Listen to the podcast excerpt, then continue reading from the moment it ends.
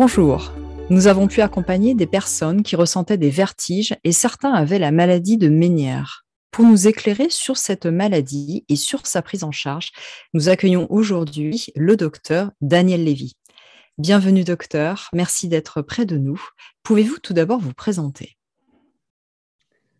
Bonjour à tous, euh, je suis le docteur Daniel Lévy, je suis euh, praticien hospitalier dans le service d'ORL de la Fondation Rothschild à Paris. Euh, juste à côté des buts de Chaumont dans le 19e. Euh, je suis depuis de nombreuses années spécialisé en autoneurologie, c'est-à-dire dans la prise en charge des patients souffrant de vertiges, de troubles de l'équilibre, de mal des transports. Et euh, je me suis également spécialisé dans la partie de prise en charge en rééducation vestibulaire. la spécificité de notre centre hospitalier est de regrouper dans un lieu unique des médecins hyper spécialisés dans les pathologies du cerveau, de l'oreille, de l'œil, ainsi qu'en imagerie médicale de la tête et du cou, ce qui nous permet de recourir à des avis de confrères spécialistes, experts dans leur domaine pour des patients ayant des pathologies rares et complexes. Alors pour découvrir euh, cette maladie de Ménière, pouvez-vous nous en dire plus sur le symptôme, sur les symptômes et sur les origines de cette maladie? Alors, euh, la maladie de Ménière est une, euh, on devrait même plutôt parler de syndrome de Ménière, est une pathologie qui touche environ 50 cas pour 100 000 habitants, mais la fréquence est assez variable selon les pays. Euh, c'est une pathologie qui touche plus fréquemment les femmes. L'âge de début de la maladie est environ autour de la cinquantaine. c'est une maladie qui débute rarement chez le sujet jeune de moins de 20 ans, mais dans le cas où les maladies de Ménière débutent jeunes, cela doit faire rechercher des pathologies rares, type des pathologies auto-immunes. Pour ce qui est des, origines précises de cette maladie, euh, il semble de plus en plus clair que c'est l'inflammation des structures de l'oreille interne et notamment du régulateur pressionnel qui est le sac endolymphatique euh, qui soit à l'origine du dysfonctionnement. Euh, cette inflammation peut être causée soit par des pathologies virales, le plus souvent des virus du groupe herpès, soit par des maladies inflammatoires auto-immunes telles que la polyarthrite rhumatoïde, le lupus, la sclérodermie, et en fait plus généralement toutes les maladies inflammatoires auto-immunes. Euh, les terrains allergiques sévères sont également incriminés. Et puis enfin, on a relié certains cas de maladies ménières qui ont été déclenchés par des traumatismes crâniens ou cervicaux. Pour ce qui est du, diagnostic de la maladie de Ménière, le diagnostic a été pendant de très nombreuses années un diagnostic clinique. Il y a des critères qui ont été établis par des sociétés savantes euh, qui sont euh, l'association d'au moins trois symptômes. Au moins deux crises de vertige rotatoire de plus de 20 minutes, mais ça peut aller à des crises qui durent plusieurs heures. Ça, c'est le premier symptôme. Le deuxième symptôme, c'est une sensation de plénitude de, de l'oreille ou de pression douloureuse dans l'oreille associée à un acouphène. Et le troisième symptôme, c'est une perte d'audition qui doit prédominer sur les fréquences graves.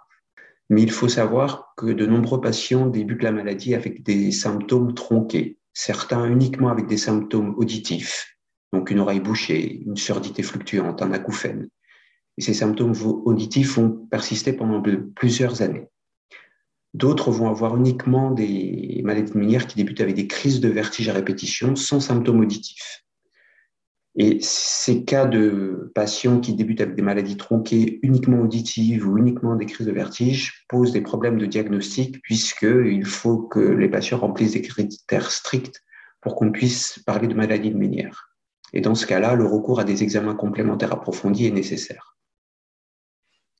Merci docteur pour ces premiers éclairages euh, très précis. Et donc justement, pour mieux euh, pouvoir poser le diagnostic, quels sont les examens médicaux qui vous sont nécessaires?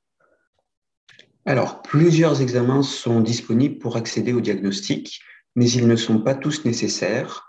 Ils sont à réserver à des patients complexes venant pour des avis hyper spécialisés. Le premier examen de base, c'est le bilan auditif complet avec une audiométrie tonale, c'est-à-dire qu'on va faire entendre des sons au patient, une audiométrie vocale, c'est-à-dire qu'on va lui faire répéter des mots pour juger de sa compréhension. Cet examen auditif nous permet de chiffrer la perte auditive et de voir quelles sont les fréquences qui sont atteintes, et dans la maladie de Ménière, principalement les fréquences graves. Il y a ensuite des tests qui portent sur le fonctionnement de euh, l'organe de l'équilibre dans l'oreille interne. Et donc, pour euh, tester l'équilibre, nous disposons de plusieurs examens différents. Le premier, qui est l'examen de référence, et l'examen qu'on appelle examen vidéo-nystagmographique. Cet examen dure environ 45 minutes. Il consiste à positionner un masque euh, sur le visage du patient avec une caméra intégrée. Et cette caméra permet d'enregistrer les mouvements oculaires et les mouvements cervicaux en réponse à des stimuli de rotation de la tête ou du corps sur un fauteuil motorisé. La première partie de cet examen consiste à enregistrer ce qu'on appelle la verticale visuelle subjective, c'est-à-dire le sens de la verticalité ressentie par le patient. Puis ensuite, on enchaîne d'autres parties de l'examen sur fauteuil motorisé, à des rotations prédéfinies, à des vitesses qui reproduisent les mouvements de la vie quotidienne. Et enfin, on termine l'examen avec ce qu'on appelle des épreuves caloriques, qui consistent en fait à stimuler l'organe de l'équilibre situé dans l'oreille interne par une irrigation ou d'eau ou d'air froid puis chaud dans chaque oreille. Cela nous permet de chiffrer précisément le fonctionnement de l'organe de l'équilibre. Le deuxième test auquel on a recours est le test que l'on appelle VHIT, c'est-à-dire Very High Impulse Test, qui permet en fait de tester les très hautes fréquences de fonctionnement de l'organe de l'équilibre. Et ce test est très rapide, dure environ une quinzaine de minutes et permet de euh, tester le fonctionnement sur des vitesses très élevées, mais de très faible amplitude par des rotations de la tête dans les différents plans de l'espace.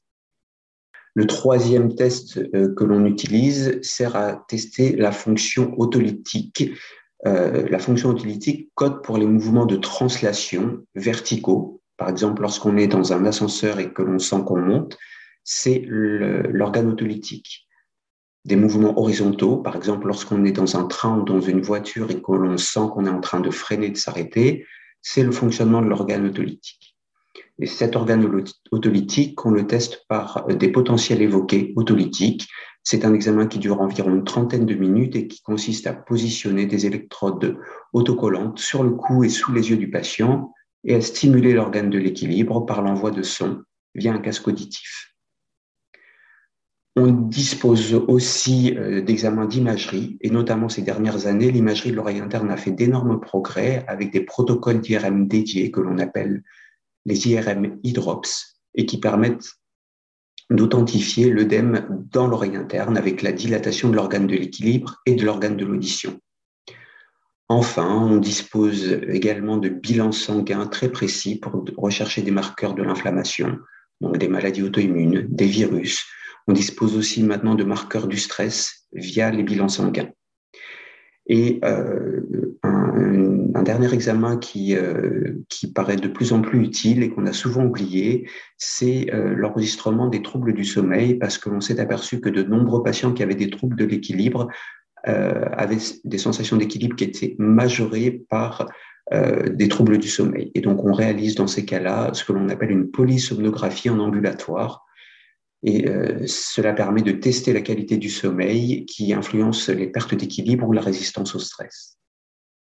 D'ailleurs, c'était euh, très intéressant de voir qu'effectivement la polysomnographie faisait vraiment partie des examens nécessaires maintenant euh, pour approfondir.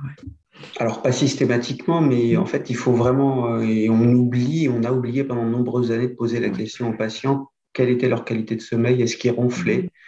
Euh, et, donc, on a la chance aussi à la Fondation d'avoir un médecin qui s'occupe de ça. Et donc, du coup, maintenant, on échange, il nous fait les polygraphies. Et on s'aperçoit qu'il y a plein de patients qui sont passés sous le radar. Merci beaucoup pour euh, ces informations concernant tous les, examens qui sont envisagés pour les, les patients atteints de ces troubles. Est-ce que vous pouvez nous préciser quelle prise en charge particulière vous proposez à ces personnes? Alors, il faut savoir que la prise en charge de, la maladie de Ménière, comme la prise en charge de nombreuses euh, pathologies chroniques, doit être une prise en charge qui est pluridisciplinaire. On doit agir sur les facteurs qui peuvent améliorer la qualité de vie des patients, car nous ne disposons pas aujourd'hui de médicaments permettant de guérir la maladie une fois pour toutes.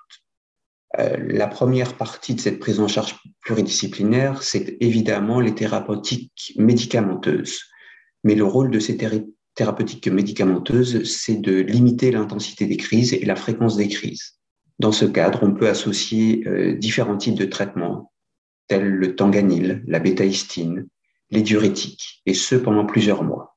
Si cela ne suffit pas, on peut réaliser des traitements en hôpital de jour, associant des perfusions et des injections de cortisone dans l'oreille.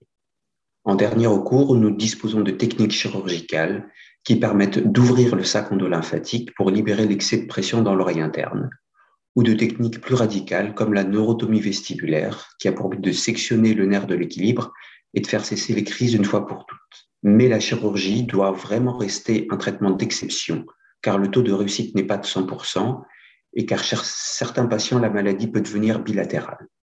Mais si vous le voulez, je vous propose de, d'approfondir les détails des différents protocoles de traitement dans un autre podcast, car il est difficile d'entrer dans les détails et les avantages et inconvénients de chaque technique en quelques minutes.